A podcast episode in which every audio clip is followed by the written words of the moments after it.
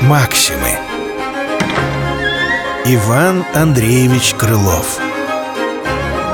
Чиж и голубь. Чижа захлопнула злодейка западня. Бедняжка в ней и рвался, и метался — а голубь молодой над ним же издевался.